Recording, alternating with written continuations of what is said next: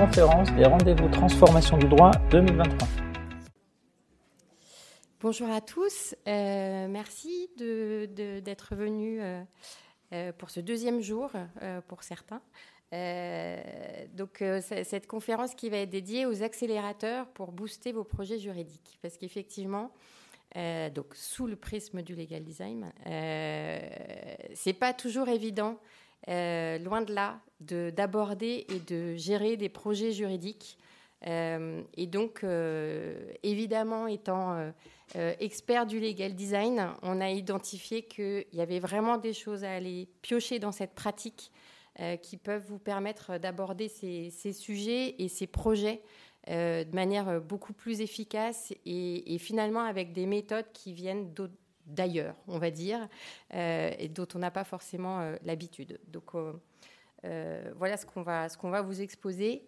je m'appelle Guylaine Brenas, je suis la fondatrice de l'agence Juste Cause, donc agence de legal design qu'on a qu'on a créée sur vraiment la base de l'association de compétences, donc le juridique, la communication et le design. Euh, alors, on, va revenir quand même un, petit peu encore à la, méthode euh, du legal design. C'est là-dedans qu'on va piocher des éléments pour se dire ça aide à la, gestion de projet et à savoir à gagner en efficience finalement dans, cette gestion de projet qui est de plus en plus présente euh, dans, les, fonctions juridiques. Bah, parce qu'on participe de, de, plus en plus à des choses très différentes et qu'on a un intérêt aussi à aller participer à, ces projets euh, très différents et à ne pas euh, euh, être perçu dans ces projets comme seulement une fonction support, mais, comme, mais comme participant, voire même leader en fait sur, sur certains projets. donc moi, ce que je vais vous présenter, le, le, focus, il est sur le centrage utilisateur, qui est extrêmement important finalement, quel que soit le projet auquel vous pouvez être confronté. Euh, que ce soit euh, des histoires de process, euh, que ce soit la mise en place d'outils, vous allez être confronté, ou en tout cas, il faut vous confronter à cette question du centrage utilisateur qui, est, qui doit être effectivement au centre de votre projet. C'est-à-dire que quel que soit le projet qui, qui, qui, doit être déployé, que vous devez déployer pour transformer votre direction juridique, pour gagner du temps, euh, pour essayer d'avoir euh, des process simplifiés avec vos clients internes. Euh, on, peut, on pourrait citer beaucoup, beaucoup de choses. ce qui est central, c'est à qui vous allez vous adresser. et tout au long de votre projet, que ce soit au début, c'est-à-dire je définis mon besoin, je veux intégrer une innovation, à qui elle va servir, comment ils vont s'en servir, pourquoi faire concrètement de leur côté pas seulement du vôtre, il faut l'imaginer aussi euh, vous de votre côté en tant que, en tant que juriste, euh, et faire le point sur ce que va vraiment vous apporter l'outil, le service. Euh, mais il faut le voir des deux côtés. Et, si, on, si on ne s'intéresse pas à l'utilisateur, on a un vrai risque de passer à côté et de mettre en place, par exemple, un super outil de délégation de signature, sauf que s'il n'est absolument pas accessible aux utilisateurs qui sont censés changer dans leur pratique. Euh, parce que ça, ça veut dire qu'on doit évoluer. Donc, on doit les amener aussi à se dire euh, et à être convaincus euh, de pourquoi le changement. donc, dès le départ, les axes d'amélioration, les besoins, ils doivent être étudiés avec toujours cette idée de à qui et à quoi ça va leur servir. Sur le parcours, c'est la même chose. On n'a pas l'habitude de, de, parler de parcours utilisateur, mais dans un projet, on va forcément parler de parcours utilisateur. C'est-à-dire, déjà, vous avez la gestion de projet interne avec qui est concerné, et puis dans ce que vous mettez en place, dans ce pourquoi le projet euh, euh, est lancé et va se développer, euh, il faut aussi penser, en fin de compte, à quel est le cheminement de, vos utilisateurs et, et, en quoi vous allez réussir à aller les chercher, susciter leur intérêt, finalement, c'est vraiment ça, pour, euh, pour qu'ils adhèrent.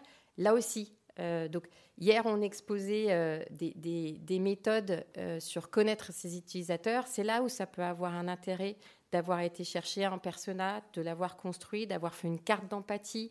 Voilà, donc les, les, outils de méthodologie peuvent aussi beaucoup aider. Et dans les autres, dans, dans, les autres phases de vos projets, vous en reviendrez aussi très très vite à l'utilisateur. Le fait de devoir se dire là on doit personnaliser ou là on peut mutualiser, ça vous pourrez le décliner que si vous vous êtes intéressé là aussi au fait euh, qui est-ce qu'on a en bout de chaîne, qui est-ce qu'on veut embarquer, est-ce que ça va correspondre. Et puis la dernière étape, alors là c'est synthétisé, c'est les, quatre étapes les plus, euh, euh, certainement les plus essentielles, mais on, pourrait, aller plus loin. Sur l'adhésion de vos utilisateurs. Parce que votre projet, une fois que vous l'avez fini, en gros, il ne faut pas fermer le dossier. Tout ce que vous avez fait, il faut le mettre en avant. La promotion, elle est essentielle euh, parce que le meilleur des outils et le meilleur des projets qui n'est pas mis en avant ben, aura une durée de vie extrêmement limitée, pour dire pas de durée de vie du tout, en fait.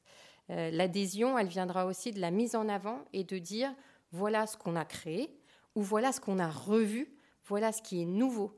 Et ça, c'est sur le long terme. Euh, c'est pas juste un one shot en disant euh, vous avez un super outil, on a lancé euh, euh, le, projet qui va tout changer, etc. On le fait pas une fois. Et on le cadre aussi par rapport aux gens qui vont être utilisateurs. Et vous pouvez avoir des catégories différentes d'utilisateurs. Et c'est bien à ce moment-là de faire des messages qui sont dédiés. Donc pour montrer quelques exemples où le centrage à utilisateur a, changé effectivement, euh, bah, finalement, la, gestion effectivement du, projet. Euh, là, on est sur un process, euh, parce qu'on fait beaucoup de process avec le legal design. et il s'agit d'une. en gros, les bons réflexes en cas d'enquête dans mes locaux. Si on n'avait pas fait le centrage utilisateur, on n'aurait fait qu'un support digital. Et on aurait loupé le maillon essentiel, c'est-à-dire que c'est la personne qui reçoit euh, les visiteurs que vous n'avez pas forcément vraiment attendus euh, et qui ne sont pas vraiment prévus. Euh, donc, on peut parler de, plein d'autorités différentes. et donc, en étant centré utilisateur, on a pensé certes aux gens qui vont accompagner, aux juristes qui maîtrisent déjà un petit peu le sujet, mais pas forcément, donc à différents profils, et le profil de la personne qui accueille, qui est à la réception et qui va être dans une situation euh, de stress un peu plus plus, et qui n'a absolument pas le temps, ni d'ailleurs l'habitude d'aller sur l'intranet juridique, euh, regarder les procédures et les process qui ont été mis en place sur le, sur le sujet. Donc, en étant centré utilisateur, ça a été un support digital et, et d'ailleurs d'autres, mais bref, un support digital et un support qui était imprimé. C'était un A4 qu'ils avaient sur euh, le bureau d'accueil euh, et qui était toujours, euh, toujours présent. et effectivement, si, on, si, si, vous passez cette étape du centrage utilisateur, vous ne pensez pas en fait à, vos différents usages. Et donc ce projet, alors typiquement là de, process, ben, n'était pas tout à fait efficient. Euh, donc voilà, c'est une étape qui qui est assez, importante et assez structurante finalement, aussi bien dans la manière dont vous abordez les choses que vous les développez ensuite. Je passe la parole à Christina. Merci.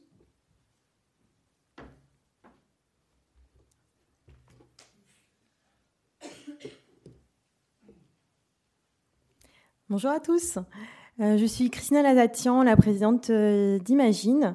Alors, euh, chez Imagine, euh, on va accompagner euh, les entreprises, les organisations, les services publics à travers une démarche 360 degrés.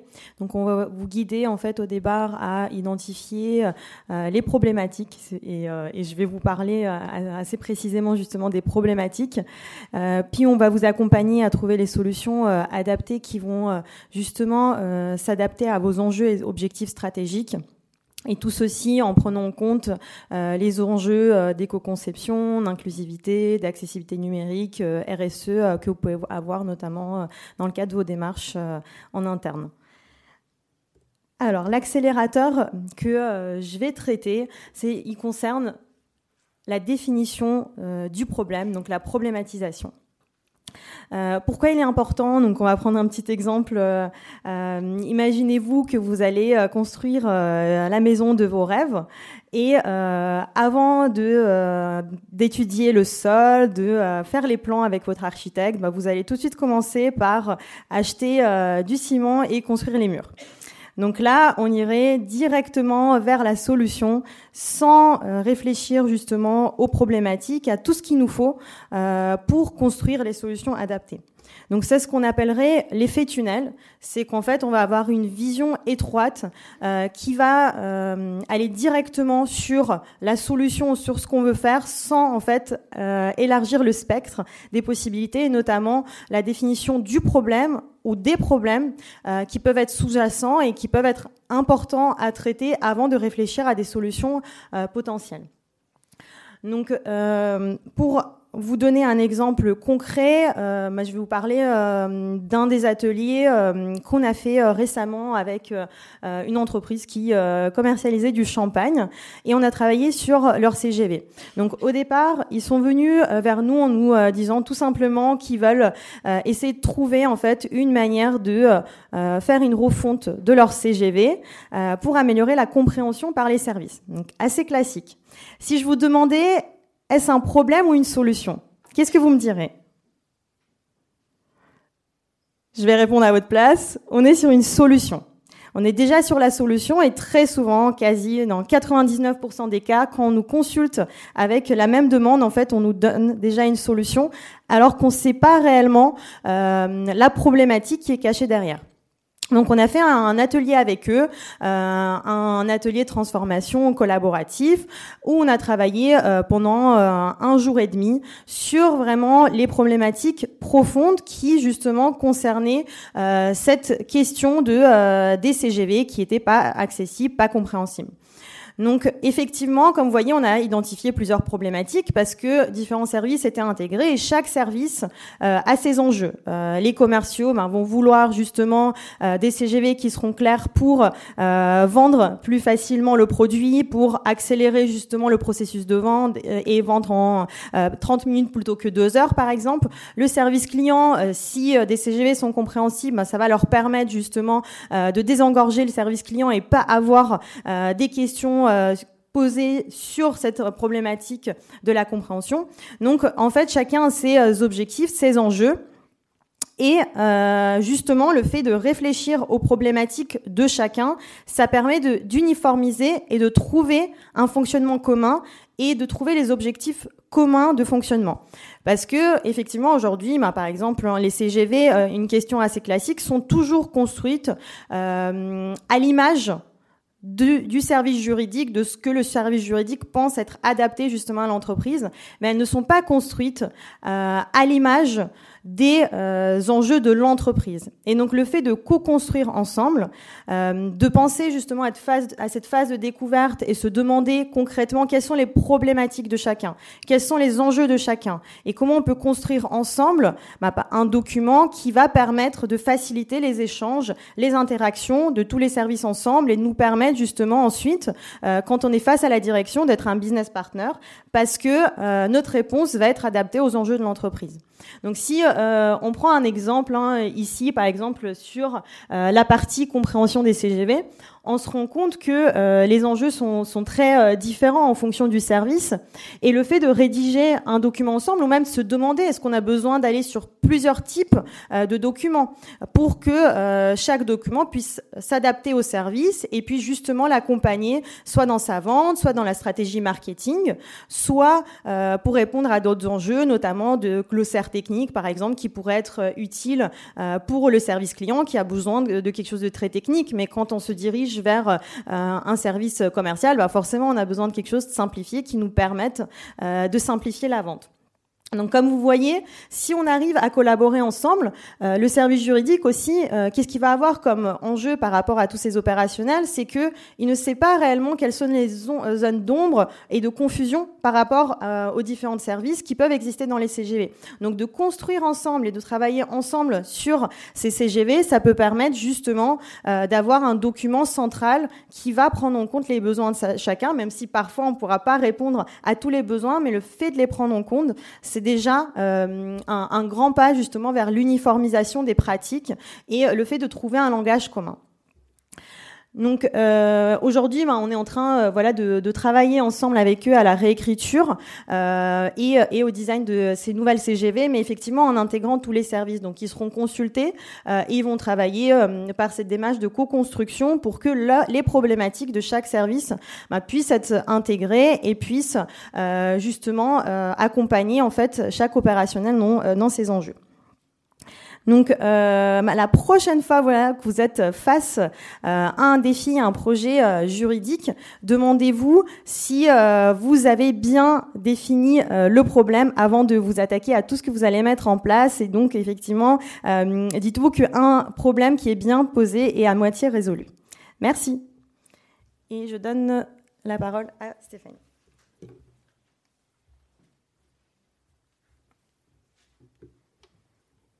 Bonjour à tous. Je suis Stéphanie Marais-Batardière. Je suis euh, à la fois avocat et formatrice facilitatrice en legal design et je suis également l'auteur d'un livre sur euh, la méthode du legal design et jusqu'où on peut aller euh, pour l'utiliser, pas seulement sur des petits dessins, mais jusqu'à une véritable stratégie d'entreprise. Alors, de mon côté, le focus aujourd'hui pour booster vos projets, euh, j'ai choisi le prisme de, vous parler d'évolution plutôt que de révolution de vos pratiques métiers. Euh, pourquoi? Parce que on ne peut pas prendre un coup de baguette magique et de tout d'un coup euh, tout transformer rapidement et surtout embarquer vos équipes sur le sujet. Donc il convient vraiment d'y aller pas à pas. Et de ce fait-là, ça va permettre de, en même temps, toucher vos utilisateurs et, et également de toucher le management de la performance dans votre, dans votre structure.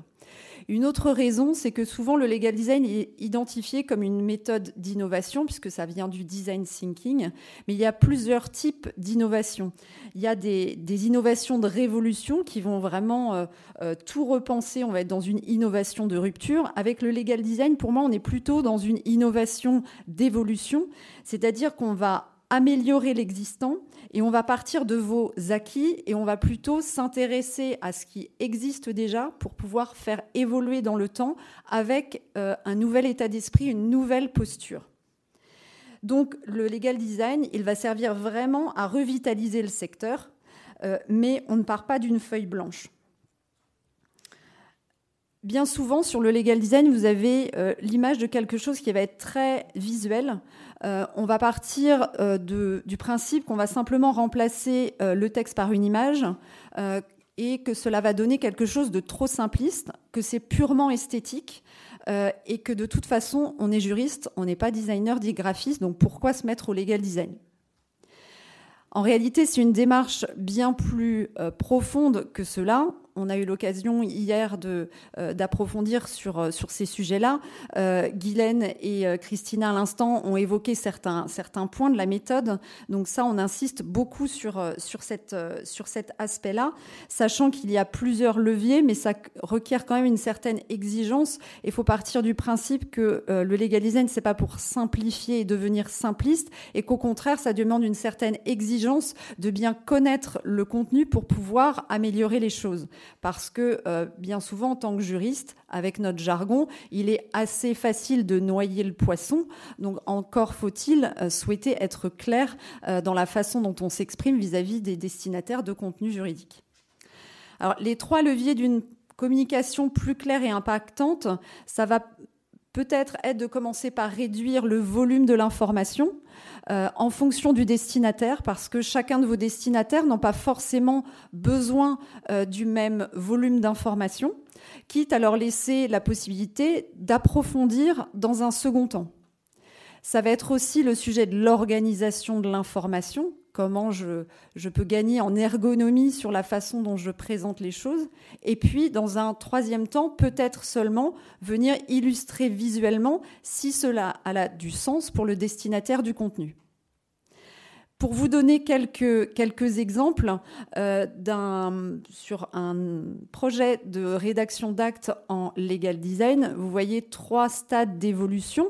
La base de départ, qui a un contenu très dense. La deuxième phase, euh, en fait la première, on a commencé par travailler pour améliorer la lisibilité. Donc vous voyez qu'il n'y a pas du tout de visuel, on va simplement regarder comment on peut rédiger plus simplement et d'organiser sur euh, les différentes pages le contenu euh, de façon plus limpide pour euh, finalement guider la lecture, sachant que guider la lecture, vous le voyez sur le, sur le schéma de, de droite, va permettre vraiment plutôt que de frénétiquement, et je pense que nous l'avons tous fait, que ce soit dans nos vies professionnelles ou personnelles, de frénétiquement parcourir des CGV ou un contrat pour trouver la bonne information, parce que les, les articles sont très long et qu'on ne sait pas forcément de quoi il parle. Donc on a besoin d'avoir un guide, en tout cas pour, euh, pour euh, aider à cette compréhension. Euh, un autre exemple euh, rapidement sur la façon euh, dont là, à titre personnel, au sein du cabinet, j'ai amélioré la présentation des rapports de gestion. Je fais du droit des sociétés notamment. les rapports de gestion sont plus ou moins lus. Les experts comptables font ce, ce travail désormais d'avoir des bilans imagés. donc de notre côté, même si on respecte les prérequis légaux du contenu d'un rapport de gestion, ça n'empêche pas d'améliorer la lisibilité, voire de mettre en avant certaines données. Et je peux vous assurer que c'est sur cette session des clôtures euh, euh, du 31-12-2022 avec toute la campagne euh, des, assemblées générales, mes clients ont énormément apprécié. On dit ah bah, peut-être que cette fois je vais le lire. Donc voilà, ça va vraiment jusque là. Euh, un exemple aussi sur la partie euh, process, euh, de se dire que donner une image globale à un client de la façon dont on va traiter son dossier, ça peut lui apporter une clarté, même si on va pour autant, dans d'autres éléments de communication, être plus détaillé. Euh, et enfin, un, dernier exemple sur euh, cette fois une politique contractuelle au sein d'une direction juridique, euh, puisque vous voyez sur, sur le schéma qu'on est parti de quelque chose d'extrêmement dense et l'objectif, puisque Christina rappelait qu'il faut partir d'un problème, là le problème c'était une non-connaissance de la procédure contractuelle par les opérationnels qui finalement venait engorger le traitement de la direction juridique qui avait des contrats de volume et de volume financier notamment très différents. Donc on a revu complètement la politique contractuelle pour euh, en fait développer la culture juridique au niveau des opérationnels, ce qui permet finalement à la direction euh, juridique de traiter vraiment les, hum, contrats à fort enjeu et de pouvoir déléguer en confiance aux opérationnels grâce à ce guide. Euh, la rédaction de contrats plus simples euh, qui respectent certains critères, évidemment, puisque tout n'est pas délégué en intégralité. Mais vous voyez, là, ça se fait dans, un, dans un, une atmosphère de collaboration entre les opérationnels et les directions juridiques. Donc, tout ça pour bien vous montrer qu'il y a vraiment, on, part de ce qui existe pour améliorer les différents processus, les différentes façons de, de faire. Et je vais passer la parole à Cheyenne.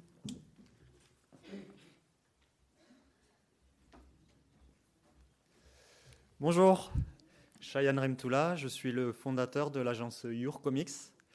Euh, on va commencer par un petit exercice. Je vais vous demander du coup. Euh, j'ai deux mains, d'accord? Quand je vais lever ce, bras, je vais demander à cette partie d'applaudir. Et quand je vais lever ce bras, je vais demander à cette partie d'applaudir. On va voir.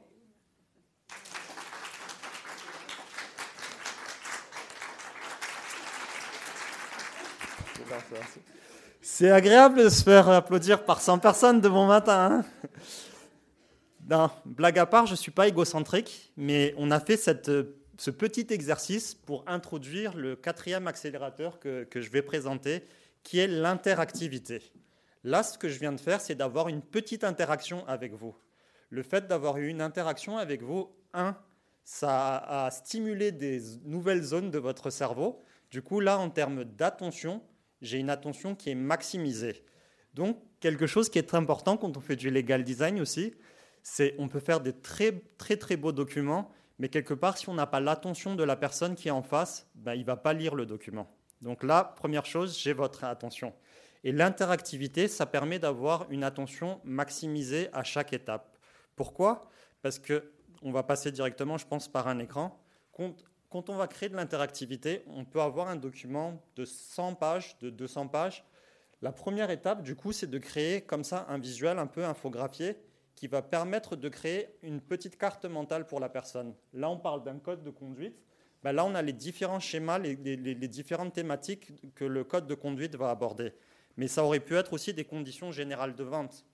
Mais là, du coup, le cerveau, il a tendance à fonctionner en strates. Donc là, c'est la première strate. Il va voir exactement c'est quoi les, les, les, les, différents points qu'il doit assimiler. On va ensuite passer par une deuxième strate. Là, on a les gros blocs de texte. Et ces blocs de texte-là, on va hiérarchiser l'information et chaque page, on va, on va la visualiser. Donc euh, là, vous voyez par exemple ce que ça peut donner sur un code de conduite. Et la troisième étape, du coup, c'est de créer un lien entre l'infographie de base et ces différentes pages. Donc là, concrètement, qu'est-ce qui se passe? C'est que le, premier niveau, on voit l'infographie. C'est par exemple, moi, je suis un des collaborateurs d'une grande entreprise. Je vais m'intéresser à... Euh, on m'a offert une bouteille de champagne, du bon champagne, mais est-ce que j'ai le droit de recevoir ou pas? Là, je vais aller sur cadeau et invitation, je vais cliquer dessus, ça va m'ouvrir une deuxième page. Bon, là, c'est la page activité caritative et mécénat. Et à chaque fois que je vais cliquer quelque part, ça va me donner une réponse à mes questions. Et ça, on guide quelque part, c'est une grille de lecture pour le, le lecteur qui va lui permettre de passer d'une question à une réponse. Ça, ce que ça va éviter, ça va éviter euh, différents types euh, de questions. On ne va pas revenir vers vous pour vous poser des questions sur euh, c'est quoi les sanctions si, je ne respecte pas les, réglementations. Là, du coup, on facilite la prise en main de, des conditions par la personne. il y a deux types d'interactions. Ça, c'est une interaction clic. Du coup, je clique quelque chose, il y a une nouvelle page qui, qui apparaît. Et le deuxième type d'interaction, c'est des pop-up qui s'ouvrent. Donc là, par exemple, au départ, il n'y a rien euh, sur la, partie où il y a en pratique, il n'y a rien du tout. Euh, mais si je vais cliquer sur un petit bouton, là, ça apparaît et ça disparaît. Donc, en fonction des petits boutons que je sur lesquels je vais cliquer, il y a des éléments qui vont apparaître disparaître. Euh, donc, il y, a trois choses qu'il faut retenir du coup. La première chose, c'est que le, cerveau a besoin d'un ancrage au départ, et ça, c'est la partie infographie qui va répondre à cette problématique. La deuxième chose, c'est que le cerveau humain, il aime bien travailler en, en, partie. Donc, il faut lui donner l'information principale qu'il a besoin de savoir, et ensuite l'information secondaire. Donc là, l'interactivité va permettre de créer ces différentes strates pour aborder l'information par degré de ce qu'on a besoin de savoir ou pas. Et la troisième chose, c'est que c'est qu'on est tous humains quelque part et notre taux d'attention de plus en plus avec euh, les nouvelles technologies notamment est, très restreint. Donc le fait à chaque fois d'avoir une action de cliquer, quelque part ça va restimuler notre, envie de regarder la suite. Et c'est comme un jeu vidéo, au final quand on clique euh, sur des manettes avec notre téléphone, avec les réseaux sociaux, on a tendance à défiler, mais quelque part c'est ça qui nous retient aussi. Donc ça va produire de la dopamine notamment. Euh, voilà de mon côté, j'ai été assez rapide et je pense que c'est Sophie qui prend la suite. Merci bien.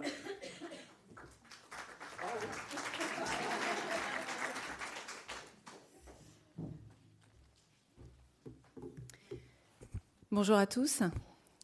Je suis Sophie Lapizardi et vous voyez, euh, j'ai deux casquettes dans la vie professionnelle. Je suis à la fois avocat depuis 23 euh, ans au barreau de Paris et je suis euh, également euh, présidente formatrice de l'Exclair. L'Exclair, c'est un organisme de formation en legal design. Nous, notre mission, c'est de vous former pour que vous soyez autonome au quotidien sur vos propres outils, notamment si vous avez PowerPoint ou Google Slide pour la partie visualisation. Et le but, c'est de vous former sur vos documents, sur les documents que vous pratiquez au quotidien. Alors moi, je voudrais vous partager trois accélérateurs que j'aurais bien aimé connaître quand j'ai commencé. Et pour tout vous dire, j'ai passé 15 ans de ma vie professionnelle en tant qu'avocat sans pratiquer le legal design, sans pratiquer ces trois accélérateurs. Et très franchement, je pense que ça m'a manqué. Donc je vais vous les partager, ces trois, accélérateurs. J'y pense toutes les semaines. Il n'y a pas une semaine où je ne me dis pas, oh, si j'avais su, si j'avais su, j'aurais fait différemment. Premier accélérateur, on en a parlé, euh, écoutez, mais vraiment, travailler en empathie. Vous savez, je pensais sérieusement, mais vraiment et sincèrement, que je connaissais bien mes clients. Et quand je forme, quand je commence les formations, avant de travailler l'empathie, avant qu'on commence la formation, souvent mes clients me disent, mais nous, on connaît nos clients, on sait ce dont ils ont besoin. Et puis on commence la formation, et là, dès qu'on bosse sur l'empathie, ça change tout. Parce qu'en fait, c'est pas vrai. On les connaît pas bien. Tant qu'on n'a pas bien bossé sur l'empathie, on les connaît pas bien. Et je peux vous dire qu'aujourd'hui, un client qui vient me voir pour un contrat, eh ben, je ne lui propose pas la même solution euh, qu'il y a 9 euh, ou 10 ans. Depuis que je pratique le legal design, je, pratique et je lui propose un service complètement différent. Ça, c'était le premier accélérateur. Le deuxième, c'est de sortir du droit. Sortir du droit parce que ça va améliorer votre pratique du droit. Ah, ça paraît contradictoire. Alors, euh, même si on est au village des transformations du droit, je vais vous dire une chose l'innovation, ce n'est pas principalement dans le monde juridique que vous allez la trouver. Et d'ailleurs, moi, j'ai énormément enrichi ma pratique à partir du moment où je suis sortie du droit. C'est comme ça que j'ai créé la méthode LexClair. En fait, je suis allée me former sur tout un tas d'autres choses. Les sciences cognitives, le mind mapping, la facilitation visuelle, la gestion de projet.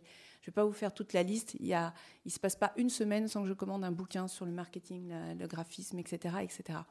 Tout ça, évidemment, on l'a compilé dans la méthode LexClair et dans nos ateliers. Et ce que je veux vous dire par là, c'est que on va beaucoup s'enrichir. Aujourd'hui, je ne pratique plus du tout euh, mon métier d'avocat comme je le faisais avant. Et ça marche évidemment pour tout professionnel du droit. Je fais du conseil, du contentieux, de la formation, de la compliance. Et aujourd'hui, je propose même de nouveaux services à mes clients que je ne proposais évidemment pas euh, il y a quelques années avant de, de pratiquer le legal design. Et mon troisième accélérateur, c'est le changement de posture. Nous sommes des experts tous dans notre domaine. Le problème, c'est qu'on a la posture d'expert. Et même si, et, je vous assure que je, le pensais vraiment, hein, pendant mes 15 premières années d'exercice, je me disais, mais oui, je me mets à la portée du client, etc. Non, parce qu'on reste dans sa posture d'expert. Ce qu'il faut, c'est sortir de cette posture. Vous voyez, comme sur l'image, se dire que chacun a apporté. Un opérationnel, il bosse sur le contrat. Ce contrat, il le connaît, c'est sa vie, c'est lui qui l'exécute, ce contrat. Et en fait, de leur donner la parole, de, de leur faire sortir leurs irritants, de les faire travailler sur le document, vous vous placez dans un rôle de facilitateur. Vous améliorez grandement déjà la, la refonte, si c'est le process, si c'est le contrat, si c'est les deux, par exemple sur un contrat, et vous vous placez dans un rôle de facilitateur. Vous conduisez le changement. Et c'est comme ça que les directions juridiques se retrouvent ensuite faire de lance de l'innovation dans leurs organisations. On a un établissement public qui a été formé à, la méthode LexClair et qui désormais euh, se place comme un fer de lance de l'innovation dans l'établissement au sein de l'organisme. Voilà, je voulais vous partager ces trois retours d'expérience, vous dire euh, qu'on s'enrichit énormément. Il y avait un article euh, il y a deux ou trois ans du village de la justice et j'étais interviewée avec un confrère. C'était euh, le titre, c'était avocat et, et, legal designer. Euh, en fait, il disait que ça réenchantait la pratique. Dans le titre, il y avait euh, ça réenchante la pratique. Et eh ben c'est complètement ça. Ça réenchante la pratique. Ça nous fait voir. J'ai souvent l'image. Je dis souvent que quand on pratique pas le legal design, ce que j'ai fait pendant 15 ans hein, d'exercice professionnel, j'avais des œillères. Et qu'aujourd'hui, en fait, ça paraît contradictoire, mais en commençant par être focus sur l'utilisateur, on va ouvrir les perspectives. Et c'est là qu'on va pouvoir créer de nouveaux services, de nouveaux projets. Dans tout que vous soyez juriste, avocat, ça va vous ouvrir énormément de perspectives. J'espère vous avoir donné quelques astuces. Et je passe la parole à, à Siem.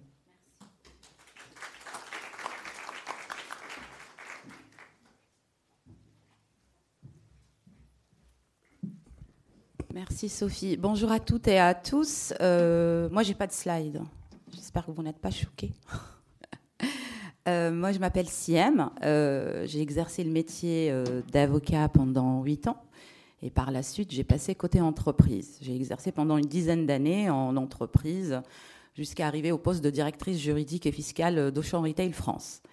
Et je me suis lancée dans le legal design en 2019. J'ai créé la société Juridi, qui depuis quatre ans a fait évoluer euh, son offre. Et ça va avec le sujet dont on parle, par rapport aux accélérateurs pour booster vos projets. Donc moi, mon booster, je voulais vous, vous partager l'état d'esprit, au fait, les compétences qu'on peut développer euh, quand on est juriste, mais qui n'ont rien à voir avec l'expertise. Sophie vient de le dire. L'expertise juridique, on est tous experts quand on a fait des études de droit, qu'on soit juriste ou euh, avocat en cabinet. Cependant, euh, les boosters, si vous avez des projets de legal design dans votre entreprise ou dans votre structure pour 2024 ou sur les mois qui arrivent, et vous ne savez peut-être pas trop par comment vous y prendre pour réussir, moi je pense que un des boosters qui est très important et qu'on retrouve dans la méthode du legal design, c'est d'aller vers les autres, c'est d'être ouvert d'esprit et aller vers vos clients.